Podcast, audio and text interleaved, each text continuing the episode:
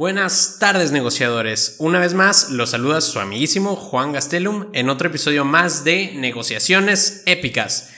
Primer episodio del año 2021, estoy muy emocionado, espero que este año venga mucho mejor. Este último ah, estuvo muy caótico, pero bueno, eh, soy optimista, yo creo que vienen cosas mejores. Eh, disculpen que pueda sonar algo repetitivo, pero no quiero dejar de agradecer la interacción que hemos tenido, que hemos tenido por redes sociales. De verdad les agradezco a la gente que ha pasado a saludarnos. Eh, dan mucha energía, dan muchas ganas de seguir haciendo las investigaciones. Y bueno, si no gustan de la interacción, a lo mejor no les nace, eh, con un like, con un seguir nos pueden ayudar bastante. Y con eso podemos llegar a más gente y tener un poquito más impacto. También le quiero mandar un mensaje en especial a la gente de Chile. Últimamente nos han estado enviando mensajes desde allá. Les mando un abrazo. Espero que lo estén pasando bien. Espero que tengan mucha salud en estos tiempos. La salud es un lujo. Eh, para ustedes y sus familias. Espero que, bueno, mis mejores deseos para todos. Ok, al grano. Este episodio fue muy especial. Creo que Steve Jobs, bueno, se va a centrar en Steve Jobs y él es alguien de quien todo emprendedor le puede aprender algo. Y me pareció muy complicado hacer el episodio porque en ocasiones creo que vemos a alguien exitoso como Steve Jobs y creo que exageramos las cualidades. Eh, al conocer todo su trabajo y todo lo que ha logrado, creo que lo endiosamos de alguna manera y luego queremos imaginarnos a Steve Jobs como alguien perfecto, pero pues era una persona, ¿verdad? También pasó por procesos de aprendizaje, por aciertos, errores, y yo creo que eso vale la pena conocer de su historia. Y creo que Steve Jobs y toda su historia debe ser considerada como un tema de estudio en el mundo de los negocios. Entre sus cualidades más importantes, digo por si no lo conocían de alguna manera, era su visión única hacia el futuro, que por cierto sabemos muy bien que el tipo era un visionario, él podía ver lo que nadie veía, eh, podía saber lo que tú querías antes de que tú lo pensaras, ¿no? Y podemos verlo en todos sus productos y en todas sus empresas. Él era una persona muy decidida, se centraba en un objetivo y lo lograba. A pesar de los obstáculos que se interpusieran, siempre él tenía una solución. A veces solo lo resolvía con inteligencia y a veces con trabajo muy duro. Pero nadie puede durar de su decisión y del empuje que él tenía para sacar lo mejor de cada persona y de las situaciones que se le presentaban. Pero hoy vamos a hablar de Steve Jobs con un enfoque diferente. Ya saben cómo somos aquí en Negociaciones Épicas, todo lo vemos sobre negociaciones y hoy vamos a conocer a Steve Jobs, el negociador. Comenzamos. Las negociaciones son parte de nuestra vida. En nuestro trabajo negociamos nuestro sueldo. En la calle negociamos el precio de lo que compramos. Y hasta con nuestra pareja negociamos quién lavará la ropa. A través de negociaciones épicas, te narraremos negociaciones históricas en el mundo que han logrado desde culminar acuerdos comerciales multimillonarios hasta incluso lograr acuerdos de paz entre países. Además, los analizaremos con un punto de vista profesional para descubrir cómo se convirtieron en negociaciones épicas. Soy Juan Gastelum, comenzamos. Año 2010. Steve Jobs, el inventor, genio, visionario y multimillonario del momento, se encontraba a punto de lanzar su nuevo producto.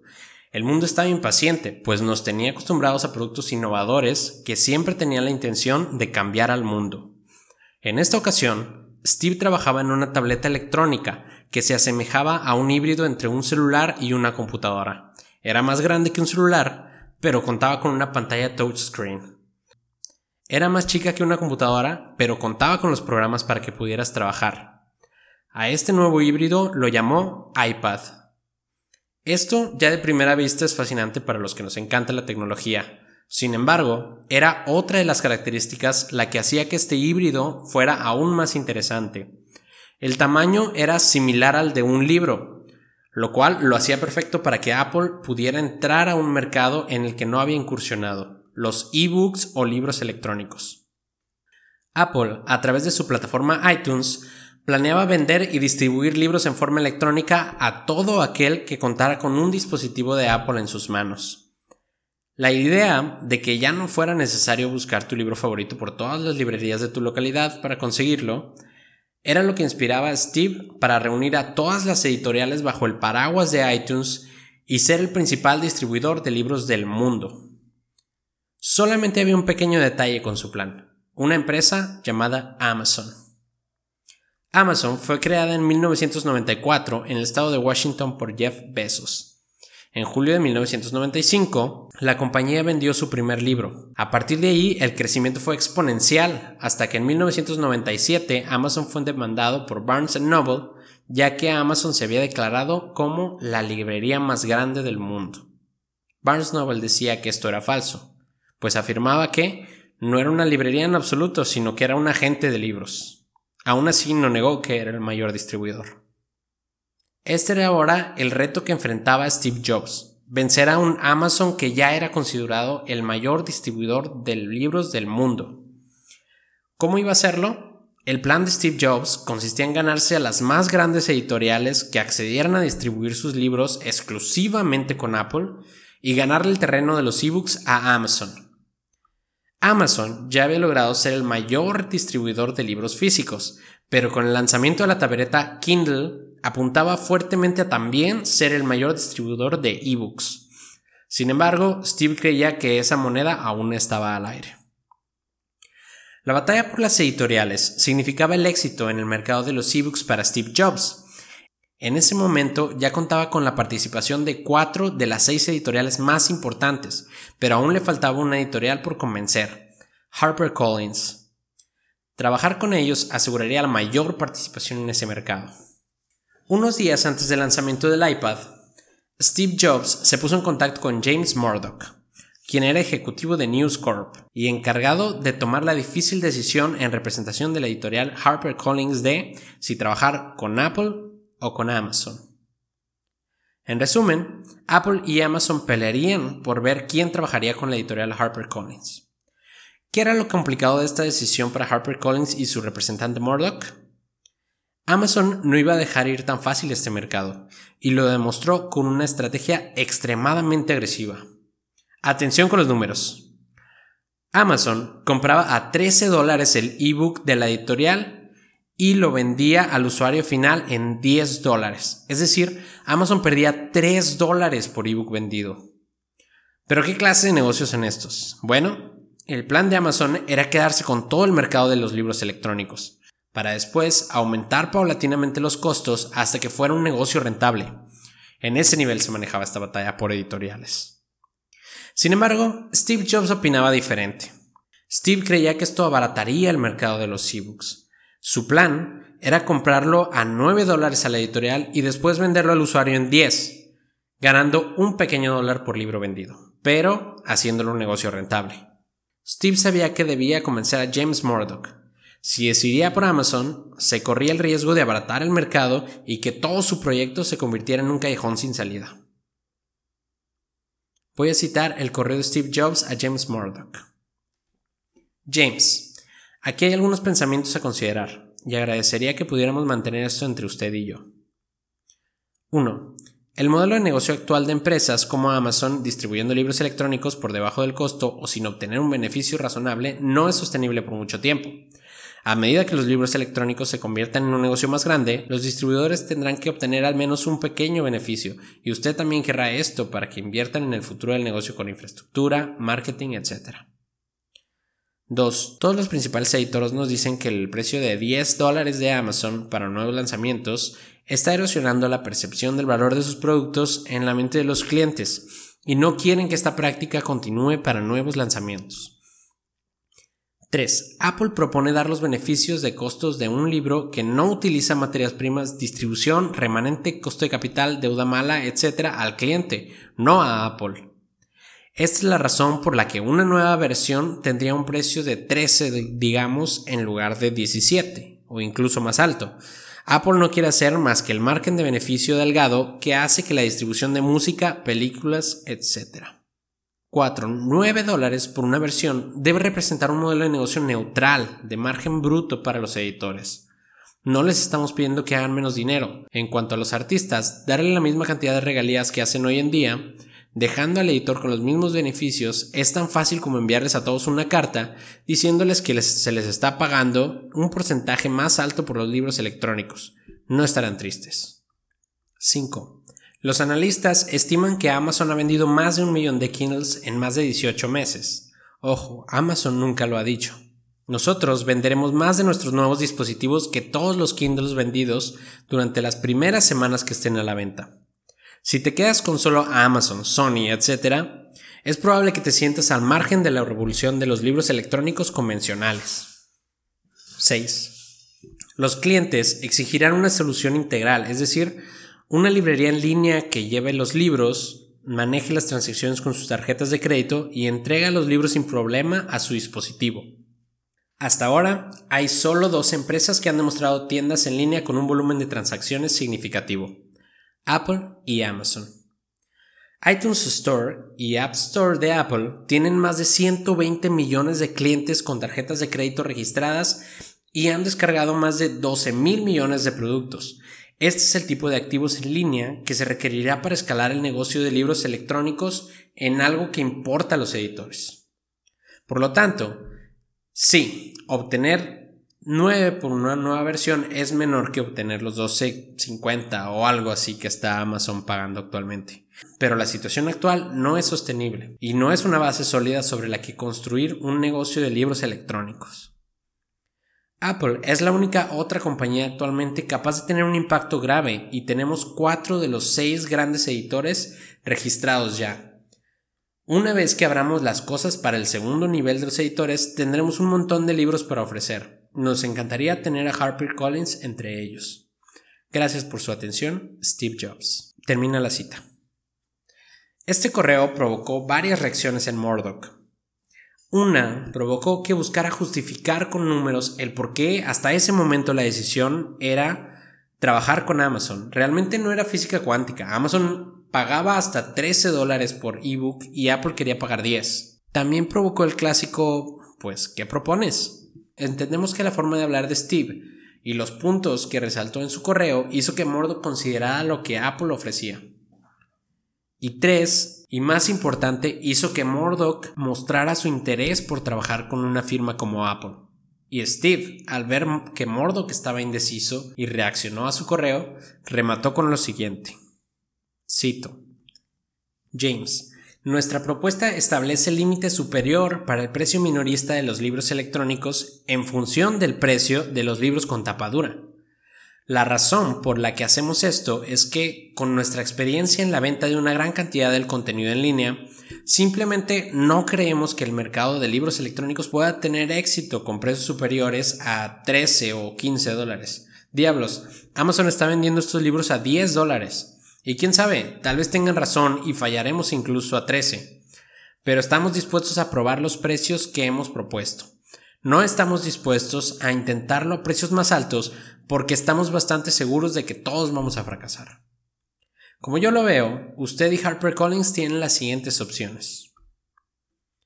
1. Súmese a Apple y vea si todos podemos hacer un intento para crear un mercado de libros electrónicos convencional real a 13 o 15 dólares. 2. Continúe con Amazon a 10 dólares Ganarás un poco más de dinero a corto plazo, pero a mediano plazo, Amazon te dirá que te pagarán el 70% de los 10 dólares. También tienen accionistas y quieren ganar dinero. 3. Retenga sus libros en Amazon.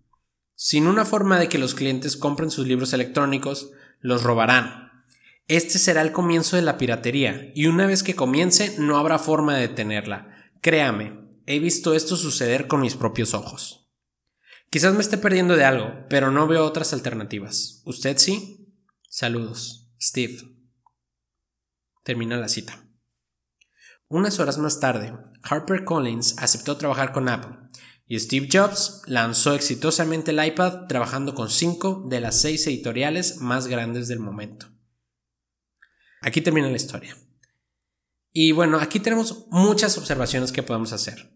De hecho, algunas de las reseñas que leí decían que la forma de negociar de Steve iba en contra de todo lo que sabemos sobre el proceso de negociación. Pero no me parece tan descabellado. Pienso que algo diferente que podemos ver en Steve, eh, a comparación con nosotros, es que él se encuentra en una posición privilegiada. Me refiero a que él es el que tiene el estatus de genio, de innovador, de emprendedor, y quién no va a querer trabajar con el genio del momento, ¿no? ¿Quién no quiere aprender con el que está cambiando el mundo? Y desde esta posición, pues claro que tienes mayor oportunidad de ser un poco más mandón o, ser más agresivo en una negociación. Porque tú sabes que uno de los intereses de la otra parte va a ser hacer negocios contigo. Ahora, eso es muy diferente, pienso, a algo que hiciéramos nosotros, ¿verdad? Digo, a menos que tengamos un super producto o una super empresa ganadora y con reputación, pues no vamos a poder ser tan agresivos, por así decirlo. Eh, al momento de negociar alguna asociación, algún cliente o proveedor, ¿no? Entre las lecciones que podemos aprender de Steve se encuentran las siguientes. Primero, entender la importancia de la negociación. Según sabemos en alguno de los correos electrónicos, Steve Jobs llamó por teléfono a Murdoch de inmediato. Sabemos que Jobs era una persona ocupada, pero él sabía que algunos negocios eran críticos y para tener una demostración creíble de libros electrónicos, él necesitaba a todos los editores, incluyendo HarperCollins. Y algo que era vital en esta negociación es que de esta dependerían otras, ya que si las otras editoras que ya habían aceptado trabajar con Steve se enteraran de que HarperCollins, una de las grandes, no aceptaba trabajar con él, claro que iban a, parar las orejas y pues, ver por qué no se había hecho y probablemente varias se bajarían del proyecto y pues esto iba a perjudicar todo el lanzamiento que, que planeaba Steve Jobs, ¿no? Hay que entender también el timing de la negociación. Yo sé que les he dicho que preparen muy bien su negociación, pero pues habrá ocasiones en que el tiempo será vital, como en este pues Steve Jobs no se iba a sentar a preparar las semanas o días cuando el lanzamiento ya estaba, ya estaba por suceder. Entonces, pues hay que entenderlo. A lo mejor no vamos lo suficientemente preparados, pero nos lanzamos. Al final es aprovechar las oportunidades. 2. Demuestra que entiendes el contexto y por qué tu propuesta es mejor. Steve Jobs, pues en esta ocasión, hizo gala de su visión del mundo para mostrarle a Murdoch el por qué le convenía trabajar con él. Y le escribió, el modelo de negocio actual de empresas como Amazon no es sostenible por mucho tiempo. A medida de que los libros se conviertan en un negocio más grande, los distribuidores van a tener que obtener al menos un pequeño beneficio. Le mostró a Murdoch que con el trato de Amazon no iba a poder invertir en su negocio. O sea, se puso en su, en su lugar y le mostró que no se podía, ¿verdad? Que no era sostenible a mediano o largo plazo. Además, Steve Jobs le argumentó que los 9 dólares que le pagarían tarde o temprano iba a terminar afectando al consumidor. Y si llegaba al consumidor, lo único que iba a causar eran molestias que iban a causar que los clientes o los consumidores fueran por otras alternativas y fueran por piratear libros o por compartirlos o por buscarlos en otra plataforma. Y como hemos mencionado antes, si hablas en términos de la otra parte, como hizo en esta ocasión Steve Jobs, si hablas de las opciones, de las alternativas, de intereses de la otra parte en su propio lenguaje, tienes muchas más probabilidades de convencer. Lo hemos dicho, me intereso mil veces más por mí mismo que por cualquier otra persona. Eh, dicho vagamente, no recuerdo en qué libro lo dicen. Me importa más si yo me pegué en el dedo chiquito que si tu familiar murió, ¿no? pues desgraciadamente así es. 3. Habla de la realidad. El golpe de gracia de Job se refiere al primer punto. Cuando Murdoch muestra signos de compromiso mientras intenta como Jobs mostrar beneficios positivos y negativos a Apple, Jobs presenta una cruda realidad. Le dice, como lo veo, HarperCollins tiene las siguientes opciones. Pa, pa, pa, le señaló trabajar con nosotros e intentar crear un mercado de, de libros sostenible. Puedes seguir con Amazon, que él está perdiendo dinero, pero a la larga te va a tener que terminar pagando menos por cada libro. O no elegir por ninguno de los dos, quedarse con los libros y, como decía Jobs, se va a terminar consiguiendo ilegalmente hasta le dice, créeme, he visto que esto sucede con mis propios ojos. Y encima lo remata. Tal vez me estoy perdiendo de algo, pero no veo alternativas. ¿Y tú? En ese momento, Jobs muestra que HarperCollins y la industria en general se enfrentan a una elección dura y que él, Jobs, lo sabe y reconoce que ceder a que en realidad significaría poner a HarperCollins en un aprieto a mediano plazo. 4. Juega la emoción. La negociación es siempre un juego emocional. La gente toma decisiones por ego, miedo, codicia, necesidad de placer, siempre hay sentimientos involucrados. Jobs muestra el beneficio y los riesgos pintando imágenes y no enumerando listas. Por ejemplo, menciona los 120 millones de números de tarjeta de crédito de clientes en el archivo. Dejó deliberadamente la imagen de todo ese dinero potencial en la mente de Murdoch, atacando sus emociones. Decía, ya, ya no sé ni qué libros estoy leyendo, pero decía, es tonto pensar que nuestras, nuestras decisiones son tomadas con la cabeza. Realmente los sentimientos siempre están jugando, ¿no? El que diga que está tomando decisiones con lógica se está engañando a sí mismo. Mientras estaba haciendo la investigación para entender la filosofía de Steve Jobs, eh, me leí el libro El Camino de Steve Jobs, que es así como el más completo, y también me vi las películas y me di cuenta de algo muy interesante. Steve Jobs buscaba el aplauso de la gente, pero fíjense qué curioso. Tenía una manía por encontrar eso que te hace sonreír, eso que buscabas, eso que te hacía sentir bien, y luego lo explotaba inventando algo que ni siquiera sabías que existía, pero iba alineado a eso que te inspiraba. Lo hacía tan bien que era inevitable aplaudirle y sentirte agradecido con él. Eh, voy a elaborar porque tal vez no me he explicado. En ocasiones Steve Jobs negoció con accionistas. Los accionistas proponían participar y vamos a decir que los accionistas planeaban ganar 10 dólares por acción. Dando un ejemplo, ¿no? Lo que hacía Steve Jobs era decir, ¿10 dólares? No, tú vas a ganar 1000 dólares. Entonces el accionista se emocionaba y daba saltos de alegría. Steve Jobs después se enfocaba y trabajaba día y noche para hacer eso realidad. Era como un genio de la lámpara. En otra ocasión encontró la necesidad de la gente tener una computadora en casa. Entonces Steve Jobs dijo, ¿una computadora en casa? ¿Qué tal una computadora que tenga pantalla, teclado, mouse y que además tenga un hardware estético hecho por diseñadores? Y se enfocó y se enfocó hasta que logró vender ese producto. ¿Ahora me explico? Él superaba tu expectativa y luego se mataba por lograrlo. En ese momento, eh, cuando, cuando me llegó esa idea del, del libro, Inspirado se lo comenté a mi esposa y le dije, ¿qué tal si encontráramos nosotros eso en las personas? ¿Qué es lo que las inspira a los demás? ¿Cómo podríamos sacarles un aplauso? Y bueno, después de que mi esposa terminó de hacerme caras de eh, ¿qué onda con este loco? Eh, hicimos una pequeña reflexión de nuestros amigos, de nuestras familias. No voy a contar nuestros descubrimientos, pero les puedo decir que sí fue un enfoque interesante. Eh, algunos amigos nuestros a lo mejor se enfocaban en, resaltar o se enfocaban algunos en ganar dinero.